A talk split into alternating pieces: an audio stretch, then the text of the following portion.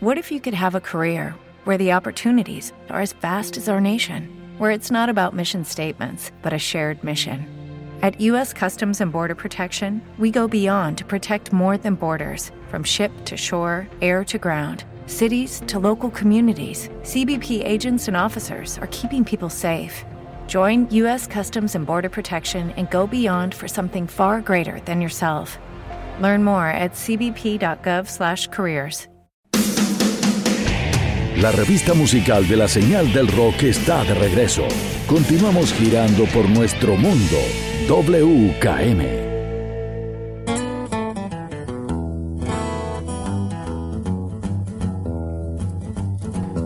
Jueves 29 de diciembre del año 2022.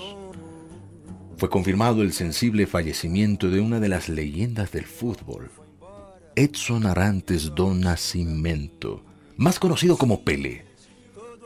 El gran Pelé. Falleció a los 82 años, luego de pasar un mes hospitalizado por un cáncer de colon. Pelé, uno de los deportistas más reconocidos en la historia del fútbol a nivel internacional. En este espacio de radio hemos hablado sobre los inicios de Pelé. Condición humilde, tenía dos sueños por cumplir. El primero era ser igual que su padre, un jugador. Un jugador que no terminó la carrera profesional por una lesión. Dejó el fútbol a los 24 años, el padre de Pelé. Y Pelé dijo, yo voy a igualar a mi papá. Yo quiero ser como mi papá. Y se convirtió en un futbolista. Para niño era uno de sus grandes sueños. El segundo sueño era poder regalar con su talento una Copa del Mundo a su país, ya que en la década del 50, propiamente en el año 1950, Pelé fue testigo de uno de los momentos más sensibles en la historia del fútbol en Brasil, el famoso Maracanazo, cuando la selección de Uruguay venció a la selección de Brasil. Entonces Pelé tenía la figura clara. Dijo, quiero ser igual que mi padre y quiero regalar a mi nación, a mi país, una Copa del Mundo. Entonces, comienza esta gran historia. Desde otra expresión que decíamos es clave para entender la etapa primigenia de Pelé, la humildad. Tuvo varios trabajos, lustraba zapatos, vendía algunos productos, trabajó en una estación de servicios. Ese era Pelé. Pero nunca dejó de lado su gran pasión, el fútbol.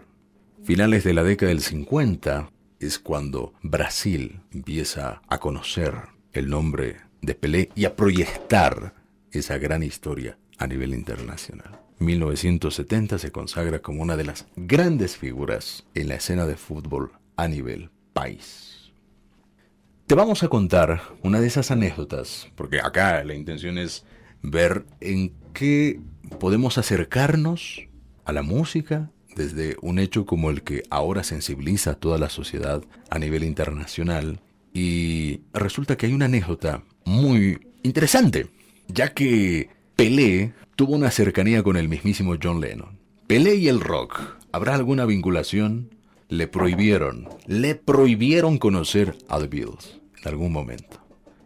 El libro se llama 1283 o 1283, donde Pelé recorre su trayectoria y recuerda una historia que involucra a esta gran banda de rock, The Beatles, en la Copa del Mundo de 1966, la cual se jugó en Inglaterra, y que dicho sea de paso, no es una de las mejores etapas para la selección brasileña, menos para Pelé. Fue una especie de crisis en ese tiempo. Es más, él renunció a la selección brasileña en ese entonces, después de los resultados, y va a volver con mucha más fuerza para 1970 y de ahí la historia que ya conocemos. Entonces, la historia cuenta y dice que él estaba mm, concentrado y le va a llamar el representante de los Beatles, Brian Epstein, diciendo que querían presentarles un show.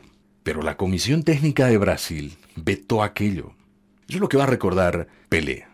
Según dijo el propio Pelé a este libro, Shocking Brazil, Seven Games That Shock the World Cup, de Gilberto o Gilberto Silva y Fernando Duarte, fue culpa de Carlos Nascimento, por entonces jefe de la delegación brasileña, que tenía su concentración en Liverpool durante esa Copa del Mundo.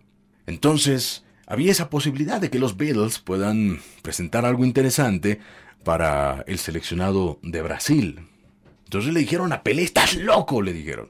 Estos señores, estos hippies, serían una distracción para el plantel. Y necesitamos tranquilidad. Tú sabes que necesitamos tranquilidad. No voy a dejar que esos pelucones entren aquí en la concentración. Eso es lo que había dicho Carlos Nacimento, el jefe del equipo, quien estaba a cargo de toda la delegación. Pudo haber sido un momento icónico. Pelé, John Lennon, el fútbol, la música, Brasil, su selección, Liverpool, sinónimo, Beatles. Pero no se pudo. Sin embargo, en 1976, cuando transcurre ya un cierto tiempo, va a haber un encuentro entre Pelé y el mismísimo John Lennon. Nos conocimos en la Escuela de Lenguas de Nueva York y le enseñé todo lo que sabía sobre cómo tocar la guitarra. ¿Mm? Me encontré con John Lennon y hablamos sobre eso, sobre aquel fallido encuentro que se había dado 10 años atrás, 1966. Y ya en el 76 empiezan a, a contar un poco sobre esas anécdotas. Recuerda que son grandes figuras, o eran grandes figuras para ese tiempo estando vivos, John Lennon seguramente sabía quién era Pelé y viceversa, sin necesidad de la internet y muchas de esas cosas. Pelé también sabía, obviamente, quién era John Lennon. Entonces, lo que contó Pelé, dijo, fui contratado para jugar en el New York Cosmos en 1976. Entonces, el idioma era algo que preocupaba, no podía comunicarme bien. Entonces, ¿qué hizo Pelé? Es algo que normalmente estos eh, jugadores profesionales de fútbol hasta ahora lo hacen. Hay jugadores de fútbol que hablan varios idiomas, por necesidad, porque van de un club a otro club, van de un país a otro país, de una liga a otra, y la comunicación, el idioma, recuerda que es muy importante. Entonces Pelé se había inscrito en un curso de inglés, y adivina qué, compañero de curso ahí muy cerquita, John Lennon, también estaba ahí. ¿John Lennon? Sí, porque John Lennon tenía que estudiar japonés, porque ya se había conocido con su esposa, o con quien iba a ser su esposa, Yocono. Entonces, la comunicación, ¿no? la comunicación, importante, no solo en el fútbol, sino también en la música y en otras facetas. Y es ahí cuando ocurre este encuentro entre Pelé y el propio John Lennon. Ah, que no sabías esa historia. ¿Qué tal? ¿Cómo estás? Soy John Lennon. Oh, ¿qué tal? Soy Pelé. Hoje eu acordei com sono, sem vontade de acordar. O meu amor foi embora. ¿Cómo habrá sido el encuentro entre Pelé y Sylvester Stallone? Um bilhetinho todo azul com seus garranchos. Tras retirarse del fútbol profesional en esa misma década, 1970, esto del encuentro con John Lennon va a ocurrir en 1976. Al año siguiente, 1977, Pelé probó suerte en la pantalla grande. De hecho, su primera aparición fue tan solo cuatro años después de retirarse de las canchas, en esta película que se llama Evasión o Victoria. ¿La viste? 1981, Sylvester Stallone, son los reos, ¿no? Los prisioneros que empiezan a gestar este momento deportivo, pero que estaban planificando un escape. La película es de 1981 y ahí aparecía Pelé, Sylvester Stallone estaba en su personaje. El arquero era, recordamos con facilidad, el arquero. Polera azul, ese era. Los pantaloncillos blancos, será el look que tenía Sylvester Stallone. La película fue dirigida por John Huston y está inspirado en un famoso partido que se conoce como el Partido de la Muerte durante la Segunda Guerra Mundial. En el campo de concentración Gensdorf, un comandante decide realizar un juego entre el FC Star, integrado por Dinamo de Kiev y representantes de Alemania nazi. Estos entonces, cuando los prisioneros, liderados por Robert Hodge, el personaje de Sylvester Stallone, planifican una fuga, dicen vamos a jugar, pero eso nos va a servir como distracción. Entonces planifican una fuga que tendría lugar en el medio tiempo de este partido. Es aquí también donde entra en juego la figura de Pelé, pues fue el encargado de darle vida a Luis Fernández, un prisionero que destacaba sobre el resto por estas habilidades con el balón. Entonces es él quien los motiva, les va enseñando algunas cosas, los va entrenando. El desenlace de Evasión o Victoria, Victory se llama la película en inglés, termina con un gol de chilena de Luis Fernández, el personaje de el popular Pele. Esa no fue la única película en la que participó Pelé. En 1962 participó de un documental autobiográfico que se llama O Rey Pelé, o El Rey Pelé si quieres, que ahonda en sus comienzos como la leyenda del fútbol brasileño. En 1979 también participó en otra película en la que protagoniza un personaje, un instructor de fútbol, todo está relacionado al fútbol cuando se habla de Pelé, que tiene la misión de cambiar la vida a un grupo de jóvenes delincuentes ustedes tienen que alejarse de estas cosas y lo mejor es hacer deporte. ¿Y qué podemos hacer en deporte? Podemos jugar al fútbol. Lo dijo Pelé en ese personaje. Y ya en 1972 formó parte de un drama que se llama A Marcha, en la que protagonizó el papel de Chico Bondale, un esclavo que lucha por su libertad, esto en San Paulo durante el año 1887. Bueno, la película está ambientada para ese tiempo. Y en 1986 finalmente participó en Pedro Mico como personaje secundario y en esa década formó parte de una comedia brasileña que tiene que ver también con el reinado del fútbol o simplemente del fútbol parte de la historia de Pelé con el cine, con el rock. ¿Qué tal? Interesante esa historia junto a John Lennon y luego junto a Sylvester Stallone. Es una película que también genera cierta emoción porque el partido se torna tan interesante. Y es ahí cuando Luis Fernández les da el apoyo, los impulsa y les dice, tenemos que terminar con esto. Y ahí está el penalti, ¿no? Que es atajado por, por Sylvester Stallone y que tenían la práctica. Se ven las facetas de ambos, ¿no? famosos también. Sylvester Stallone como una de las grandes figuras de Hollywood y el buen Pelé como una de las grandes figuras del fútbol internacional.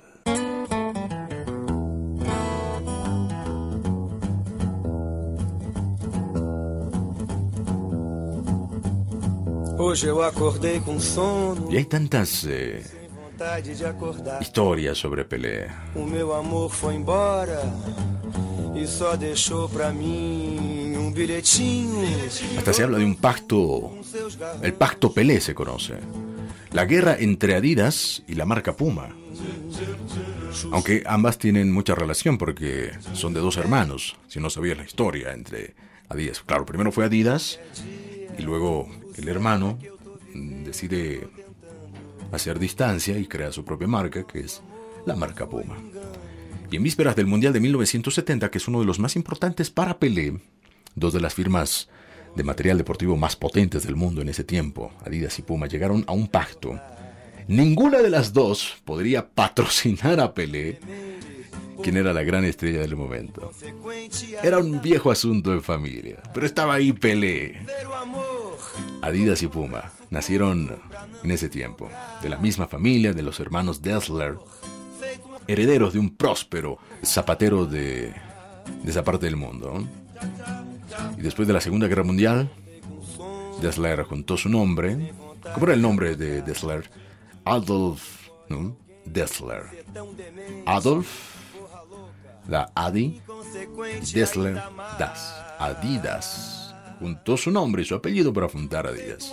Y su hermano Rodolph, así como Rodolph Schenker de los Scorpions, y abiertamente enfrentado a Adolf, creó otra marca, Ruda, que finalmente fue bautizada como Puma. Y la enemistad entre ambos se mantuvo durante décadas, y el Mundial de 1970 pareció una buena oportunidad para hacer las paces, pero Puma rompió el pacto. Pelé había acudido al Mundial con unas botas de una marca inglesa semi desconocida llamada Stylo.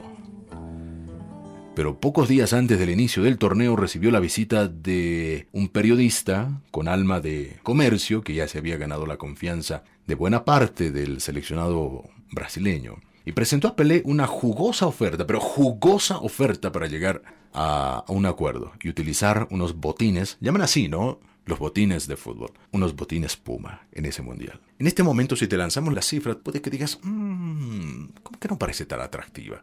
En este tiempo, claro. No sabemos cuándo estés escuchando este segmento. En este 2022, 125 mil dólares como que no representan mucho. Pero para la época, y más el porcentaje de las ventas, jugosa, pero jugosa oferta. Lo curioso es que lo hizo por su cuenta, sin haberlo consultado previamente con Puma, este periodista, Armin Dessler, dio el visto bueno. Le dijo a este periodista, ¿en serio conseguiste aquello?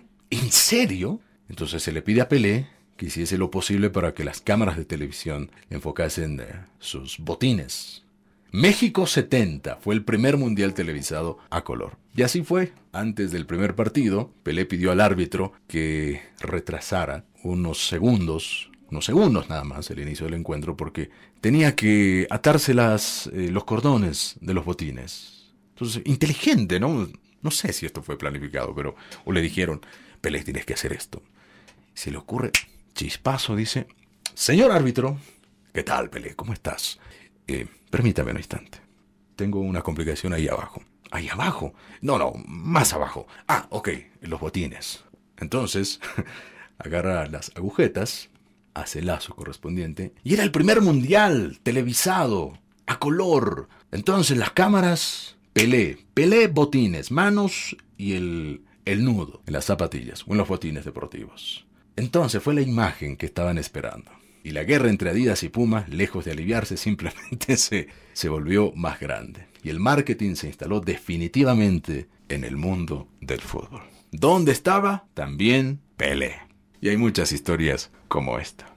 Nos alegra haber compartido un poco de, del señor Pele.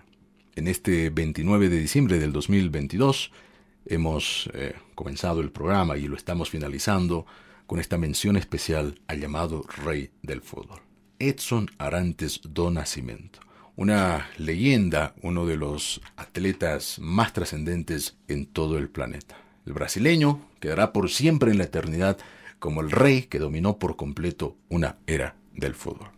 Esperemos que las nuevas figuras, las nuevas generaciones, gracias a la Internet, gracias a muchas publicaciones también, conozcan no solo el lado futbolístico, sino también el lado humano. Aunque también hay episodios que pueden ser debatibles, pero era el rey del fútbol, pero también era un simple mortal. Y como todos los mortales, también tuvo errores, aciertos, desaciertos, pero decidimos concentrarnos en la humanidad y en la calidad eh, futbolística y el gran impacto que tuvo como una de las grandes figuras del fútbol a nivel internacional.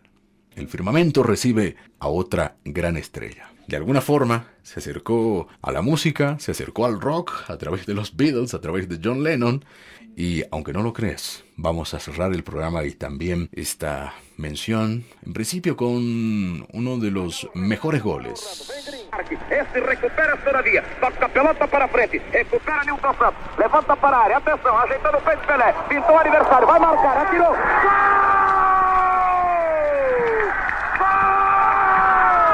Gol do Brasil!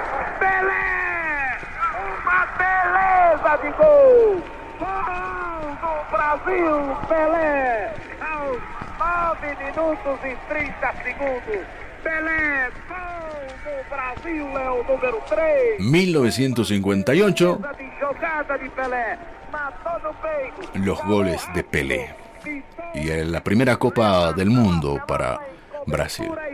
Cumplía el sueño y cumplía el compromiso que se había hecho cuando era niño, de ser igual o mejor que su padre y darle a su selección y a su país una gran satisfacción, la Copa del Mundo. Y ahora, hablando de Pelé y la música, vamos a escuchar en la propia voz de Pelé. Este es un mensaje del rey del fútbol, a través de su voz, su talento y su mensaje de esperanza. La canción lleva exactamente ese título. Y para nosotros nos sirve como un hasta pronto, Pelé, porque el mundo te seguirá recordando con ese aire de esperanza y de ser uno de los grandes en el fútbol mundial.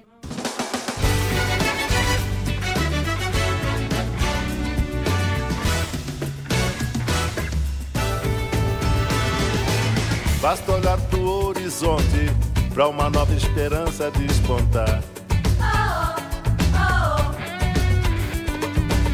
Abre os olhos pro futuro, que outro sol agora irá brilhar.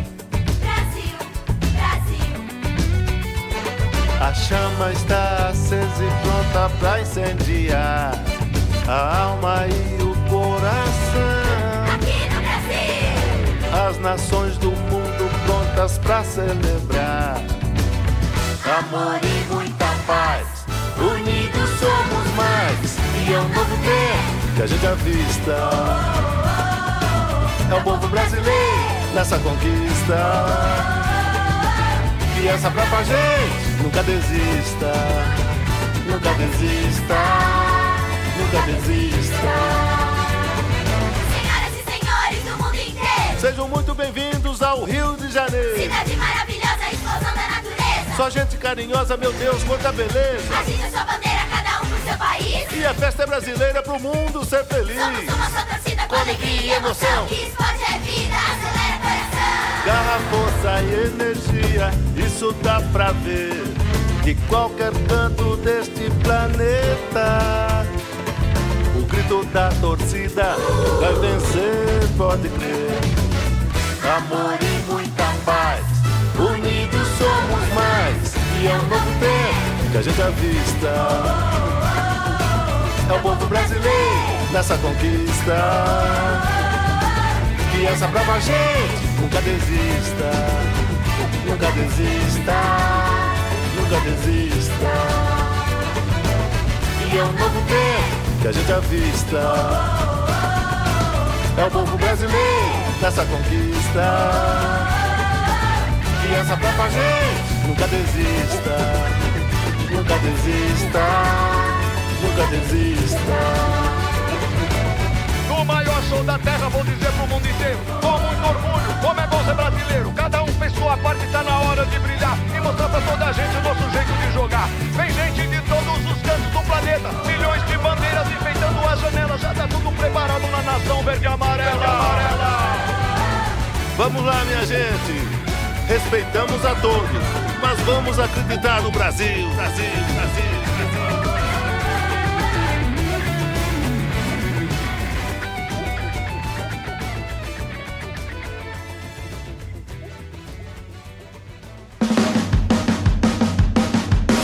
Aquí termina nuestro paseo por el impredecible mundo WKM. Hasta nuestra próxima cita para otro alucinante viaje. Every day, we rise, challenging ourselves to work for what we believe in. At U.S. Border Patrol, protecting our borders is more than a job, it's a calling. Agents answer the call, working together to keep our country and communities safe. If you're ready for a new mission, join U.S. Border Patrol and go beyond. Learn more at cbp.gov/careers.